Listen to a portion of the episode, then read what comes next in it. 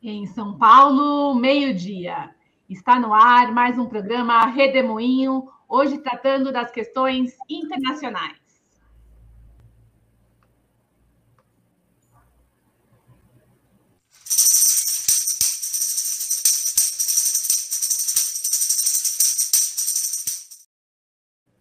Olá, pessoal, boa tarde a todos. Eu sou a Laura, faço parte da equipe de aqui da, do Tutameia, né? E hoje vamos falar com Gilberto Maringoni sobre as questões internacionais. Gilberto Maringoni, o que o senhor nos conta hoje? Oi, Laura, que bom ter você aqui no Redemoinho. Nós estamos aqui, eu espero também que todo mundo que esteja nos vendo esteja muito bem. É, nós vamos falar hoje de um tema que mescla as questões internas brasileiras e questões internacionais. Na sexta-feira, o presidente Lula vai a Washington é a segunda viagem internacional que ele faz depois de assumir o governo. É uma viagem importantíssima porque é com o nosso segundo parceiro comercial. O primeiro giro que o presidente fez por Argentina e Uruguai, em especial na Argentina, nosso principal parceiro aqui na América Latina, se completa com essa viagem a Washington e no, até abril o Lula deve fazer uma viagem à China. São os nossos principais parceiros comerciais no mundo. Pela ordem, a China em primeiro, os Estados Unidos em segundo e a Argentina em terceiro. Mas a viagem a Washington tem um peso especial pelas, pela hegemonia americana no continente latino-americano, por ser a potência hegemônica no mundo, e pela presidência brasileira sempre manter relações ao mesmo tempo cordiais e tensas com os Estados Unidos. Dessa vez, os dois presidentes que vão se encontrar no Salão Oval da Casa Branca vão ter uma pauta razoavelmente extensa que vai mesclar os assuntos principais que tocam, que têm em comum nos seus mandatos, ou seja, a defesa da democracia, o enfrentamento da extrema-direita lá e cá. O trumpismo continua vivo nos Estados Unidos. O presidente Biden, como a gente sabe, perdeu a maioria, não tem maioria na Câmara, os, os republicanos elegeram o presidente, da, o presidente da Câmara e tem uma, uma maioria instável no Senado. Né? Os republicanos têm 222 deputados na Câmara, enquanto os democratas têm 212. E o peso da extrema-direita é muito grande. Na, na, na, no Senado, embora os republicanos tenham 49 e os democratas 48, os democratas têm aliança com três deputados independentes que, em geral, tendem a votar com os democratas. Mas, em comum, o Biden e o Lula têm o que todo mundo já sabe, que é o ataque à democracia feito logo depois de suas posses.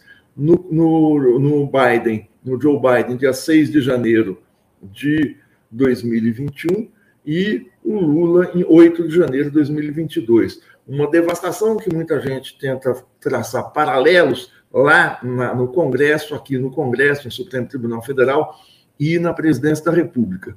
Para além disso, para a onda de fake news que envolveu a eleição de cada um, para a agressividade da extrema-direita e por uma extrema-direita que se espalha pela sociedade, eles vão ter também temas muito próximos, que são a questão da preservação da Amazônia, a questão, como eu já falei, do combate às fake news e o combate à extrema-direita, que o Lula já falou na Argentina e falou aqui no Brasil, que é que tem que existir uma cruzada internacional. Mas o, o ponto de tensão deve ser o mesmo que trouxe Olaf Scholz ao Brasil. O presidente Biden, possivelmente, ou com quase 100% de certeza, vai pressionar Lula a se perfilar ao lado da OTAN, da chamada Aliança Ocidental, que na verdade é uma aliança entre Estados Unidos, Canadá e a Europa Ocidental, contra a Rússia na guerra da Ucrânia. É bem provável que o presidente Lula se negue a fazer isso, como se negou a fornecer suprimentos, a fornecer munição para os tanques alemães que estão sendo exportados para a Ucrânia. O que descontentou não só o chanceler alemão presente aqui no Brasil, Olaf Scholz, como descontentou a imprensa alemã e boa parte da mídia europeia. É, embora o, o, o, Lula e o Olaf Scholz, há duas semanas, tenham firmado uma nota em que ela tem um tom ambíguo no apoio a, a Ucrânia, ele condena, a, a, evidentemente, a invasão russa na Ucrânia, os dois presidentes, o, o presidente Biden e o presidente brasileiro, talvez firmem uma nota aguada sobre isso, mas é pouco provável, muito pouco provável, pelo comportamento, pelo, pela direção que a diplomacia brasileira tem é, levado o Brasil nessa questão da Ucrânia a tomar uma posição. Não interessa ao Brasil tomar parte, se perfilar ao lado de um dos, dos, dos, dos, dos dois oponentes, não só por conta da geopolítica internacional, não só por conta do diálogo que, o Brasil mantém com a China e com a Rússia em especial, mas principalmente motivado pelo agronegócio brasileiro. A Rússia produz os, os, uma série de, de, de, defensivos agrícolas, uma série de, de fertilizantes, na verdade são fertilizantes, essenciais para o agronegócio brasileiro um corte de relações, um estremecimento de relações com a Rússia prejudica um setor fundamental da economia brasileira. Mas essa semana é uma semana de tensões em Washington. Tensões que a gente pode avaliar como um tanto quanto artificiais. Artificiais por quê? O que aconteceu, que todos acompanharam, é a história do balão chinês que entrou pelo Alasca e ficou flutuando durante uma semana nos céus de vários estados do noroeste dos Estados Unidos, até ser abatido há três dias por um caça F-22 é, no, no, no, no, depois dessa, dessa estadia nos Estados Unidos, ele sobrevoou é, vários estados e, e, e os, os, republicanos pressionaram muito o, o presidente Biden por ele estar sendo condescendente com os chineses. É bem possível que essa história do balão seja uma forçação de barra nos Estados Unidos. Claro que ninguém quer que um balão fique sobrevoando meu território, mas a China avisou os Estados Unidos que o balão estava entrando no seu território, informou Washington de todas essas movimentações e até a derrubada do balão na Carolina do Sul criou-se uma celeuma internacional a ponto do secretário de Estado, que corresponde lá ao ministro das Relações Exteriores, o Anthony Blinken, cancelar uma viagem a Pequim, no qual ia se estabelecer conversações para baixar um pouco a fervura do enfrentamento Estados Unidos e China. Qual é a natureza desse enfrentamento? É um enfrentamento que se dá em especial no terreno da economia, em especial no terreno do comércio internacional, dos investimentos chineses, a entrada da China como parceiro comercial principal de todos os países da América Latina, à exceção do México, é algo que aperta o calo de Washington de uma maneira muito forte. E a entrada da China na África e essa expansão, que não é militar e não é política, dentro das regras do jogo estabelecidas pelos Estados Unidos, ou seja, dentro das regras do livre comércio, dentro das regras estipuladas pelos organismos multilaterais, pela ONU, pela pela Organização Mundial do Comércio, enfim, a China não está invadindo, não está desrespeitando nenhuma norma internacional. Mas os Estados Unidos estão usando isso para acirrar ainda mais, e esse acirramento tem base material muito forte. Né? Os Estados Unidos querem tirar a China, estabelecer um verdadeiro cerco comercial, um cerco, inclusive um cerco é, é, tecnológico. A China, por exemplo, fazendo acordos para que Holanda e Japão não exportem componentes para a fabricação de chips na China, o que seria, o que se tiver sucesso, um grave prejuízo para a indústria de computadores, de, de, de, celulares, de, enfim, de eletroeletrônicos sofisticados na, na China. A história de você ter um balão espião é também algo duvidoso. A China tem mais de 500 satélites no espaço que podem fazer uma espionagem muito mais, muito mais sofisticada do que um balão voando a 18 quilômetros de altura. Claro que o balão pode ser espião, mas a, a, a, a, a grita que se fez em cima disso, o alerta que a China fez anteriormente, não justifica, não justifica. Balões espiões existem na, nas guerras, no mundo bélico, desde a Guerra do Paraguai. É verdade, o Brasil tem primazia disso. Foi o primeiro país a usar balões de observação para conseguir ver a movimentação das tropas paraguaias no conflito entre 1864 e 1870 aqui na América do Sul. Essa tentativa de acirramento tem muito a ver também com a guerra da Ucrânia, com a aliança da Rússia com, com a, a, a China, com a tentativa de demonizar o Ocidente, num período em que os Estados Unidos, o presidente Biden, está em campanha eleitoral. Não vamos esquecer, outubro de 2024 tem eleições nos Estados Unidos. Ele já perdeu, como eu disse, maioria na Câmara, enfrenta oposição, uma maioria republicana na Suprema Corte, diferentemente do Brasil, lá quem indica ministros para a Suprema Corte, juízes para a Suprema Corte, acaba tendo maioria, uma corte lá abertamente política, embora ela seja política no Brasil também, lá ela é explicitamente política. Na questão, por exemplo, do, da liberação dos direitos reprodutivos femininos, a questão do aborto, houve um retrocesso na legislação por conta justamente dessa maioria republicana na, na, naquela, naquela corte, eh, na, na corte máxima dos Estados Unidos. Agora, os Estados Unidos reclamam do balão, mas vão reativar ou ativar nove bases militares nas Filipinas. As Filipinas, a distância das Filipinas ao território chinês é de mais ou menos mil quilômetros. Um caça supersônico pode fazer isso em uma hora ou até menos. É uma distância muito, muito pequena e é um perigo colocado nas bordas da, da, da, da, da, da, da, da costa chinesa. O ex-ministro das Finanças e presidente, ex-presidente do Partido Social Democrata, Oscar Lafontaine, deu uma entrevista essa semana dizendo que é desequilibrada, que é desigual a ameaça que os Estados Unidos é, alegam ter por parte da Rússia e por parte da China. Não há nenhuma, não há tropas chineses, bases de mísseis chinesas ou russas próximo à fronteira ou à costa norte-americana. No entanto, tanto a Rússia, ali na Polônia, na Europa Oriental, e agora a China, com a reativação de bases nas Filipinas e em outros países asiáticos, vai ter uma série de ameaças de ogivas, de foguetes, de bases aéreas, aeronavais, ali na, na, muito próximo ao mar da China.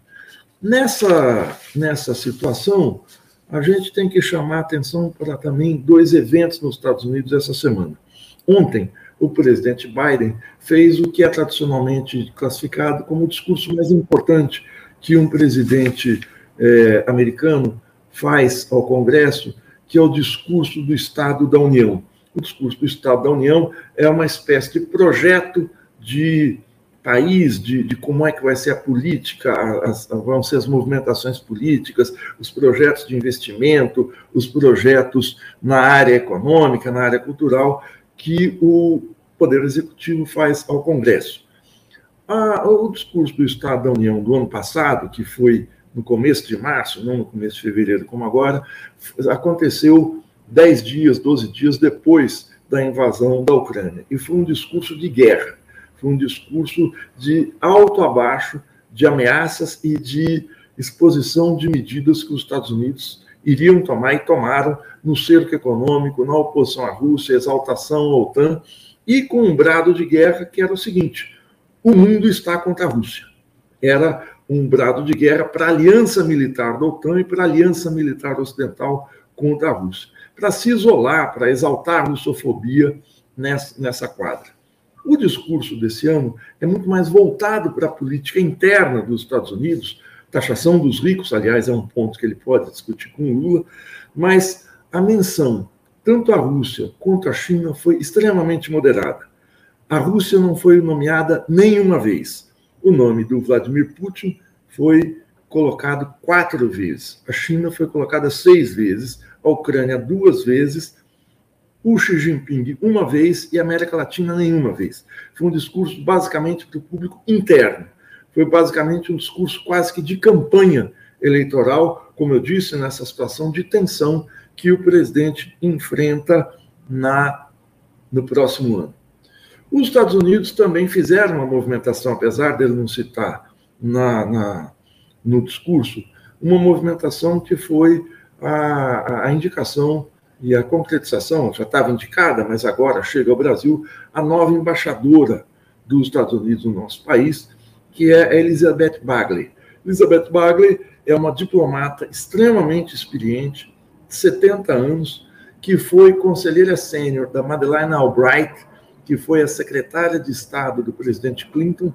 A Madeleine Albright foi o ápice do governo Clinton nas relações internacionais entre 1996 e 2000, no segundo mandato Clinton, quando se acirram as tensões no Golfo, se acirram tensões no, no, no, nos Balcãs. O governo Clinton, como se sabe, foi nas últimas décadas o governo mais agressivo belicamente dos Estados Unidos, embora o governo Bush que o segue, que, que o sucede, tenha feito a invasão do Iraque, a invasão da Líbia, e a invasão do Afeganistão. Mas o governo Clinton, na montagem política, foi extremamente agressivo. Foi o governo da Guerra do Golfo, foi o governo da guerra eh, da, da, da, da, de acerramento de tensões internacionais.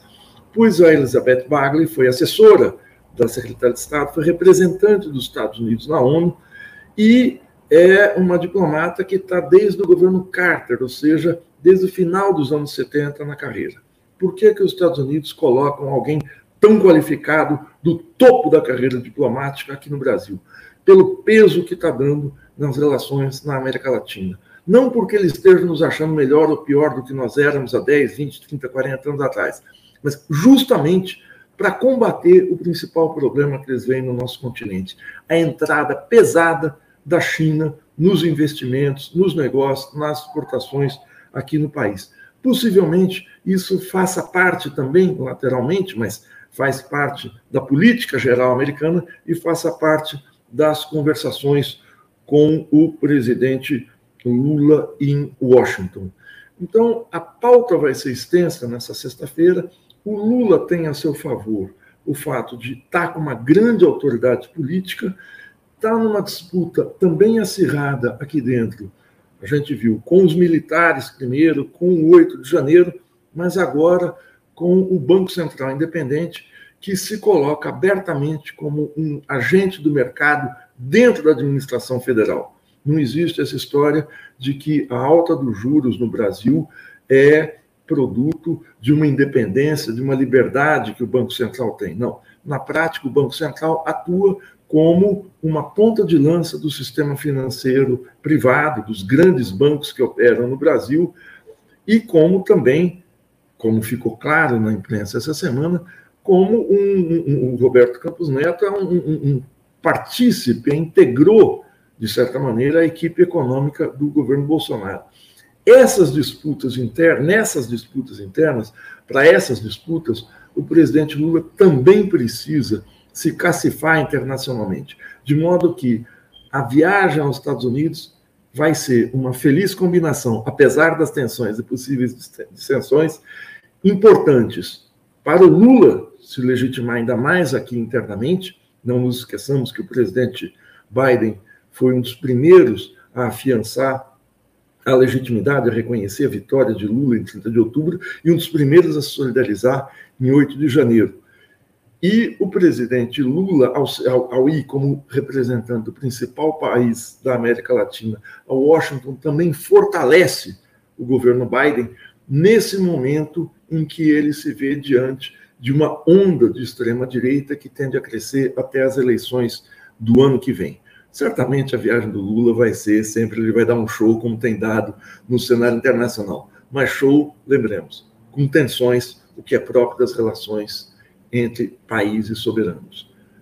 Uma, uma última lembrança: as relações entre Brasil e Estados Unidos, como sempre lembra o professor da UFRJ, o professor emérito José Luiz Fiore, não são relações entre dois países que possam ser ditas, são relações igualitárias. Não. É relação entre um país soberano e o um império.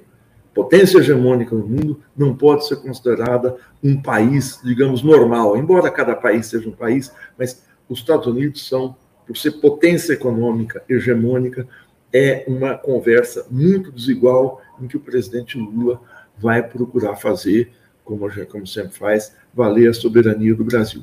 É isso, muito obrigado. Obrigada, Maringoni. Falamos questões importantes aqui de, de questões internacionais. Então, pessoal, esse foi o Redemoinho do dia 8 de 2 de 2023, apresentado pelo professor da UFABC, Gilberto Maringoni. Lembrando que o Redemoinho é sempre transmitido todos os dias, de segunda a sexta, né? Sempre ao meio-dia, cada dia com um tema diferente. Amanhã trataremos de poder e mídia com a professora Angela Carrato, jornalista também. E um, a, lembrando vocês também de buscar sempre a gente na, no Tutameia TV, nas redes, né? E no YouTube não deixe de buscar na sinetinha, clicando no, no, nas notificações. É isso. Obrigada, Gilberto Maringoni. Obrigada a todos pela, pela participação. Tchau, tchau. Um abraço.